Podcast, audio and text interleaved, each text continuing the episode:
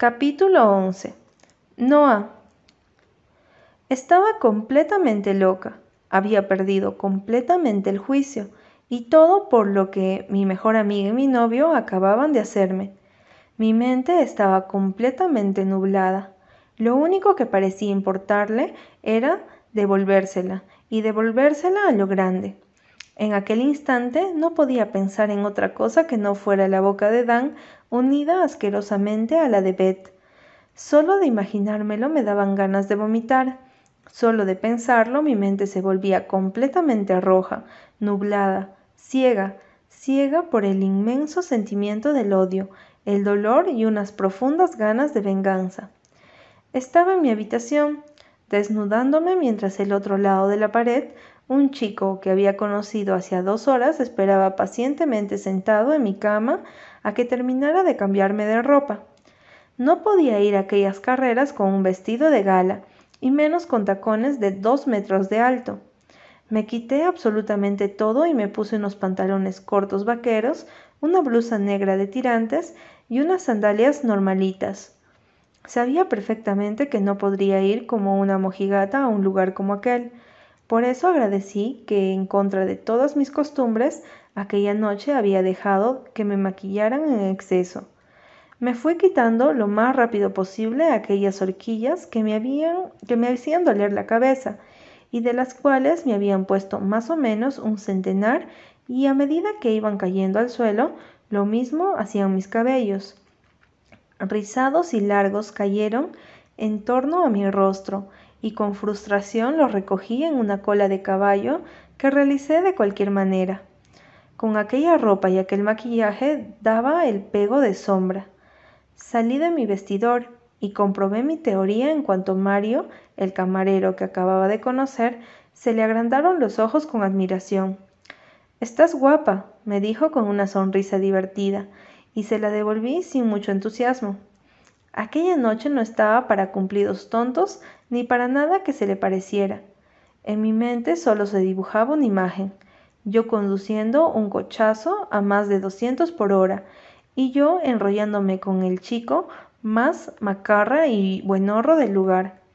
De esa forma me sentiría satisfecha, me sentiría menos utilizada, menos engañada, aunque en el fondo de mi alma supiera que nada de aquello podría borrar la realidad y la realidad era que estaba completamente destrozada y apenas podía mantener unidos los cachetitos en los que se habían convertido mi corazón. Observé atentamente a Mario, latino, de ojos negros y piel aceitunada. Estaba bastante bien, más que eso, era un hombre y no un niño, pero aún no iba a hacer nada de lo que tenía planeado más que nada porque no me sentía ni lo suficientemente borracha ni lo suficientemente segura de mí misma. En ese momento me sentía completamente como una mierda, hablando alto y claro. Me habían engañado, y no solo una persona, sino dos, puesto que lo habían hecho con mi mejor amiga, la amiga a la que siempre había defendido, la amiga a la que había confiado todas mis inseguridades, mis miedos. Dios mío, ¿Le habría contado a Dan todas las cosas que le había confesado? ¿Se habrían estado riendo de mí mientras yo intentaba dar lo máximo en mi primera y única relación? ¿Lo tenían planeado? Respiré hondo, intentando acallar todos aquellos sentimientos y pensamientos dolorosos. Gracias, le contesté a Mario al mismo tiempo que cogía mi bolso de la cama y me encaminaba hacia la puerta. ¿Vamos? Mario se puso de pie y con una mirada divertida asintió al mismo tiempo que salíamos de mi habitación y poco después nos metíamos en su coche. Llevábamos media hora conduciendo y, según Mario, ya no faltaba mucho para llegar. Las carreras tenían lugar en una zona abandonada cerca del desierto, y mi entusiasmo por poder volver a disfrutar de aquel ambiente de carreras, coches y sano deporte me puso de mejor humor. Otra media hora más tarde, Mario se desvió por una carretera secundaria rodeada de campos secos y arena roja y anaranjada. A medida que nos íbamos alejando más y más, comencé a dejar de escuchar los coches de la autopista, para escuchar una música repetitiva y cada vez más fuerte. ¿Has estado alguna vez en algo como esto? Me preguntó Mario, que conducía con una mano en el volante y la otra cómodamente apoyada en el respaldo de mi asiento.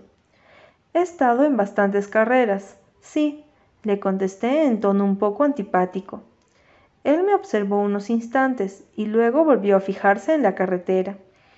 Entonces pude ver a lo lejos a un montón de gente y unas luces como de neón alumbrando una zona desierta repleta de coches aparcados de cualquier manera.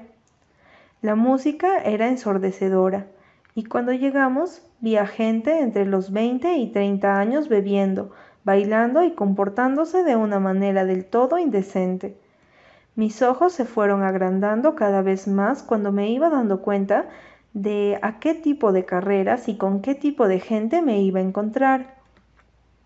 Mario detuvo el coche en un sitio bastante cerca de donde la mayoría de la gente se encontraba y se bajó de él esperando que yo hiciese lo mismo.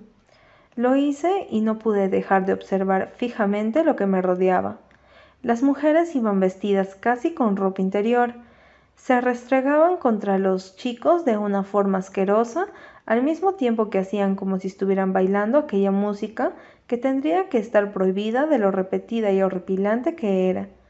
Supe en cuanto las miradas comenzaron a fijarse en mí que yo destacaba por mi normalidad. Abundaban las mujeres ligeritas de ropa, la gente fumada, bebiendo e incluso haciéndole en donde se los podía ver. ¿Dónde me has traído? No pude evitar preguntarle a mi acompañante. Este a mi lado soltó una carcajada. No te preocupes, guapa. Estos son espectadores. Lo que importa aquí son aquellos de allí, dijo señalando hacia la izquierda, a un gran grupo.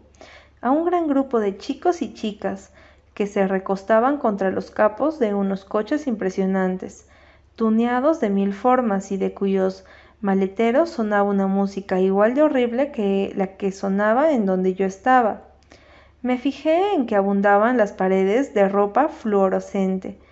La poca iluminación que había allí, característica en su mayoría con luces blancas, hacían que aquellas prendas brillaran en la oscuridad de la noche. Es más, muchas mujeres tenían incluso pintados los cuerpos y las caras con elaborados dibujos hechos con pintura fluorescente. ¿Has pensado hasta en los detalles, eh? me preguntó Mario, y yo le miré sin comprender. Me señaló el cuerpo y entonces entendí a lo que se estaba refiriendo.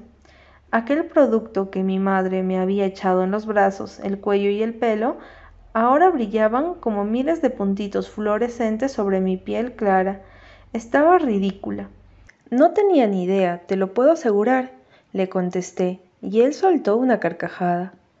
Mejor que la tuvieses, Aquí no puede venir cualquiera, y no es por ofender, pero tú eres un poco más recatada que la mayoría de las personas que hay aquí, me dijo observando mis pantalones cortos y mi simple blusa negra.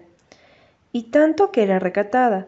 Aquellas chicas lo único que les faltaba para estar completamente desnudas era quitarse aquellas minifaldas exageradamente cortas o los bikinis que usaban como prenda superior. No sé si estás al día de a lo que vinimos aquí, pero en estas cosas siempre hay bandas y grupos.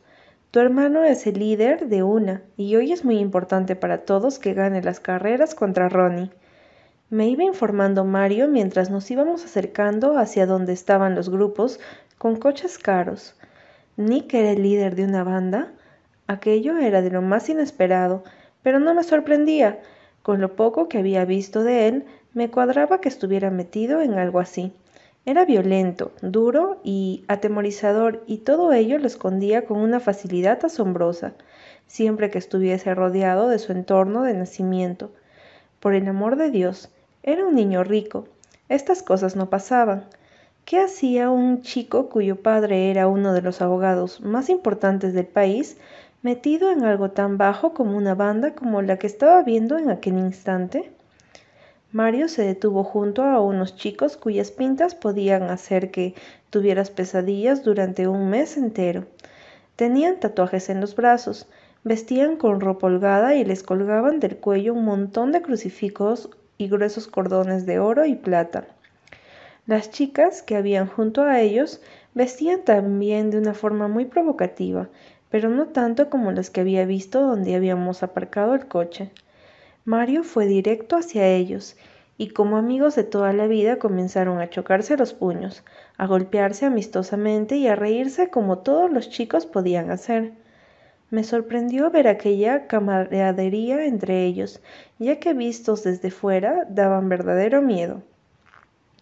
Otra de las cosas que los caracterizaba era que todos llevaban, o atados a los antebrazos, muñecas o en el pelo, unas cintas amarillas fluorescentes. Comprendí entonces que todos eran miembros de la misma banda, la banda de Nick en concreto. En cuanto terminaron de saludarse entre ellos, los chicos se fijaron en mí. ¿Quién es la niña buena? gritó uno, y todos rieron observándome atentamente.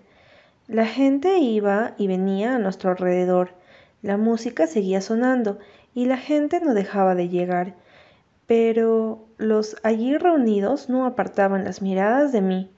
No me hizo gracia el comentario y me limité a observar al que lo había dicho con cara de pocos amigos. Mario acudió a mi ayuda al instante. No se lo van a creer, pero ella es la nueva hermanastra de Nick dijo consiguiendo que se me cayera el alma a los pies. No quería que la gente lo supiera. Aquella noche me habría gustado pasar desapercibida o por lo menos poder divertirme sin tener el mote de la nueva hermanastra, niña buena, cazafortunas de Nick. La gente se rió con más energía, si es que eso era posible, mientras las chicas ahí reunidas me observaban con un renovado interés. Tráiganle algo de beber a nuestra nueva amiga, dijo un chico afroamericano que sujetaba un vaso rojo en una mano y tenía una chica muy guapa agarrada de la cintura. Fue esta la que se giró, echó algo en su vaso y se acercó a mí. Los demás continuaron hablando entre ellos y bailando al ritmo de la música que allí sonaba. ¿Así que eres el nuevo ligue de nuestro querido amigo? me preguntó observándome de arriba y abajo. Yo hice lo mismo. Si ella era descarada, yo también. Era negra, alta, muy esbelta. Tenía el pelo negro trenzado en mil pequeñas trenzas que empezaban desde el inicio de la cabeza hasta caer hasta su cintura. Llevaba unos pantalones blancos cortos y una camiseta azul oscuro que al instante te dabas cuenta que era de marca. Mm, aquello sí que era interesante.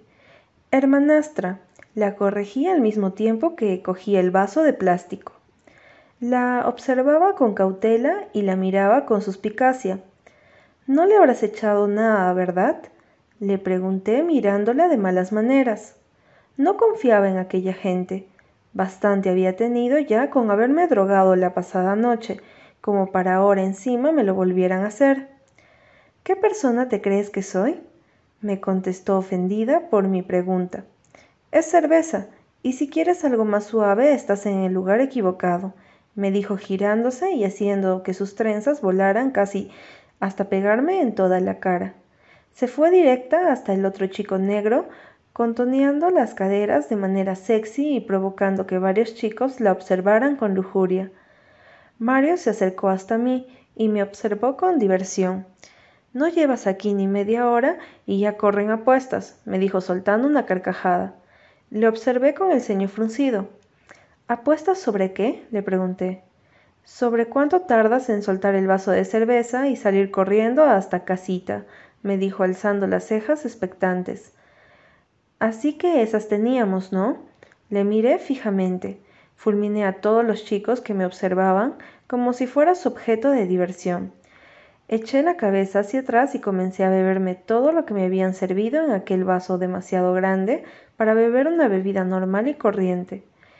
Los gritos, a medida que iban vaciando la bebida, se fueron haciendo cada vez más fuertes, y en cuanto llegué hasta el final, uno, poco mareada y con ganas de toser, todos los allí presentes comenzaron a aplaudir y a chillar con diversión. Levanté el vaso vacío con una sonrisa suficiente. ¿Quién me sirve más? Pregunté sintiéndome completamente liberada y completamente bien por unos momentos. Los chicos volvieron a reírse y la misma chica que me había dado la cerveza se acercó hacia mí ahora con una sonrisa en los labios. Soy llena, me dijo dándome otro vaso con algunos líquidos dentro. Y si de verdad quieres ganarte a estos chicos, suéltate el pelo, bébete esto y enróllate con el que está más bueno. En ese orden, no pude evitar soltar una carcajada. ¿Lo decía en serio? Y si así era, ¿me importaba?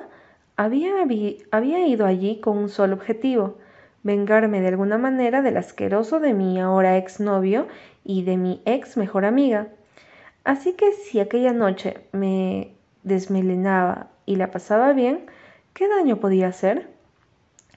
Creo que voy a tomarte la palabra, le dije al mismo tiempo que tiraba de la gomilla del pelo. Dejaba que mis rizos cayeran despeinados sobre mis hombros y comenzaba a beber algo mucho más fuerte que una cerveza. Llena me observó divertida mientras que bebía y bailaba al mismo tiempo. En donde estábamos apenas había iluminación, aparte de las cintas amarillas fluorescentes y la poca luz que llegaba de las luces que había más allá. Soy Noah, por cierto, le dije dándome cuenta que aún no me había presentado. Ella me sonrió y a mí me pareció bastante simpática. Entonces se produjo un revuelo. Los chicos que estaban sentados en los campos de coches se levantaron y caminaron en dirección a un coche que al girarme reconocí enseguida. Era la 4x4 de Nicolás. Aquí llega el sueño y pesadilla de cualquier chica con ojos, dijo llena divertida. La observé al mismo tiempo que ponían los ojos en blanco interiormente. Nick estaba realmente bien, pero abría la boca y te daba ganas de salir corriendo o peor, darte de cabezazos contra la pared. Observé cómo su cochazo se detenía junto a todos los demás y cómo él y su novia la tocapelotas, bajaba del coche. Todos los chicos acudieron a él como si se tratara de un dios o algo parecido. Le dieron palmadas en la espalda y chocaron los puños a medida que él caminaba hasta llegar a donde se encontraban las bebidas alcohólicas. Detrás de él pude ver que Hugo se encontraba en mi posición alejada de todo aquel barullo. No me sentí culpable, ni mucho menos. Le había dejado plantado. Bueno, ¿y qué? ¿Acaso los chicos no nos hacían eso continuamente? Además, en aquel instante, lo último que toleraba mi cerebro era sentir lástima por un hombre. No, no, de eso nada. Así que cuando se me acercó le miré con calma y sin ningún atisbo de arrepentimiento. Hola, pequeña zorra, me dijo con los ojos echando chispas. Vaya, había herido su ego masculino en serio. Mis ojos echaron chispas al oírle decir aquello, pero no pude ni empezar ni retaíla de insultos, ya que la chica que estaba a mi lado dio un paso hacia adelante y le pegó un empujón. Caray con yema. No seas capullo, Hugo, le dijo enfadada. Este la observó primero a ella y después a mí. Se pensó lo que estaba a punto de decir y antes de que pudiera tirarle lo que contenía mi bebida, nos fulminó con la mirada y se giró en dirección a los demás. No hacía falta, pero gracias, le dije girándome a la que seguramente se convertiría en mi aliada aquella noche. Hugo es idiota, y también mi ex, me dijo observándome divertida. Sé tantas cosas de él que, que ni se atrevería a acercarse a alguien que me cae bien. Me reí de su ocurrencia al mismo tiempo que fijaba mi mirada en Nicolás. Estaba cantando los minutos que tardaba en acercarse a mí y decirme cuatro cosas. Bien, lo esperaba. Era la mejor manera de descargar la frustración. Pero no lo hizo. Es más, me ignoró deliberadamente durante más de media hora. Al principio me sorprendió, pero lo agradecí después de ver que me lo estaba pasando realmente bien con Jenna y su manera enérgica de hablar y bailar al ritmo de aquella música heavy. Tengo que presentarte a mi chico, me dijo después de haberme demostrado que sus caderas podían moverse mejor incluso que la propia Beyoncé. La seguí hasta donde se encontraban la mayoría de la gente allí reunida. Las demás chicas se dedicaban a beber o a hablar entre ellas, y dos o tres a contonearse con los chicos que estaban dispuestos a bailar. El chico de Yema tenía que ser con quien la había visto al llegar, y el mismo que estaba inmerso en una conversación con Nick. Me puse un poco tensa al llegar hasta ellos que se encontraban un poco apartados de los demás. Lion, gritó Jenna tirándose a su espalda y dándole un beso en la mejilla. Ambos, Lion y Nick, giraron sus rostros hacia nosotras. Nicolás clavó sus ojos fríos en los míos. Presento a Noah, le dijo girándole para que pudiese verme. Lion, que era de la misma estatura que Nick, era un afroamericano de lo más llamativo.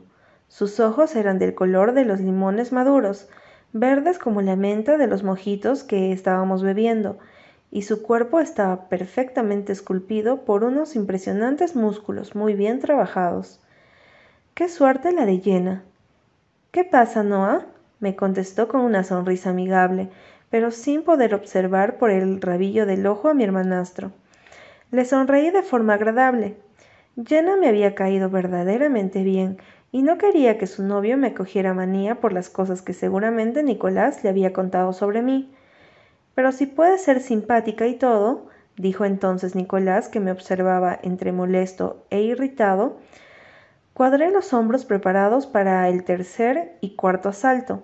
No tenía ganas de empezar una pelea con él otra vez, así que opté por lo sencillo.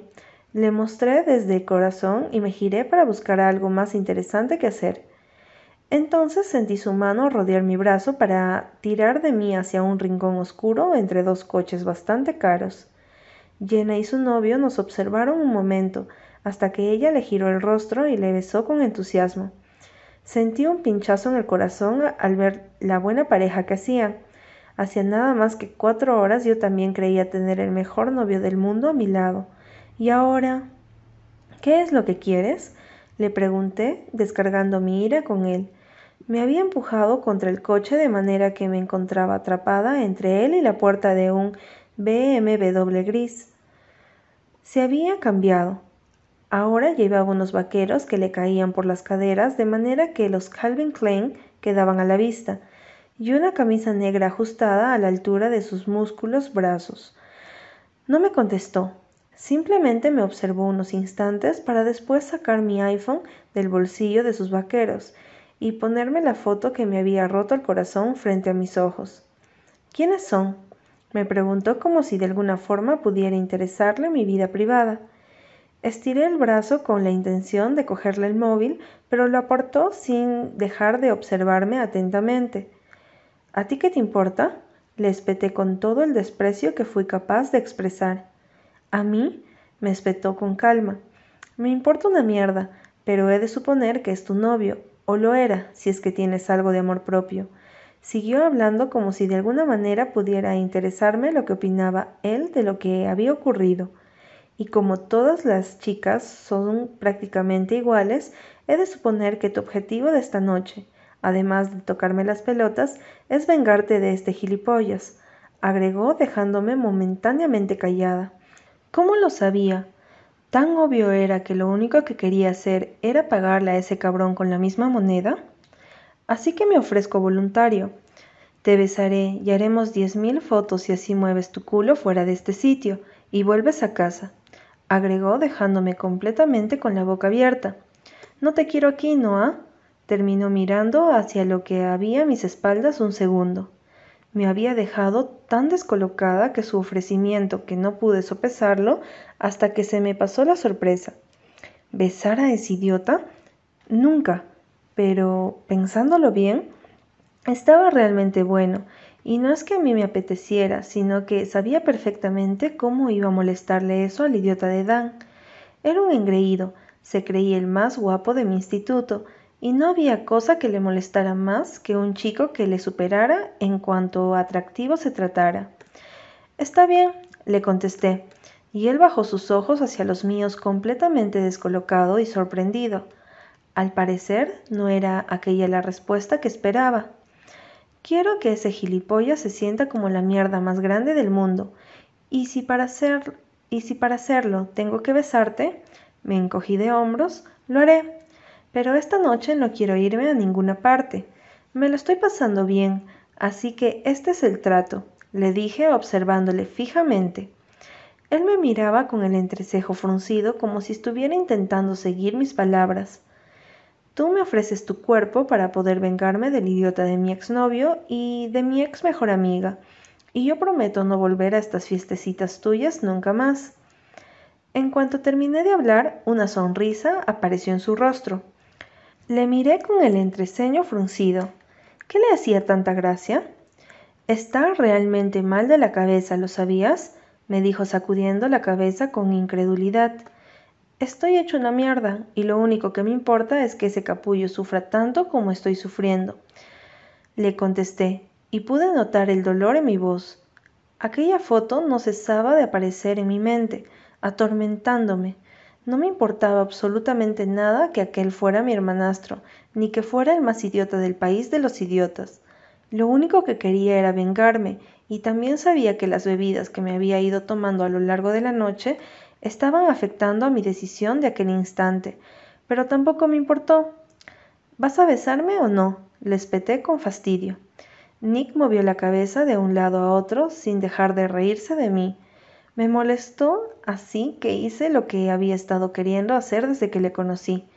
Levanté el pie y le di una patada en la espinilla.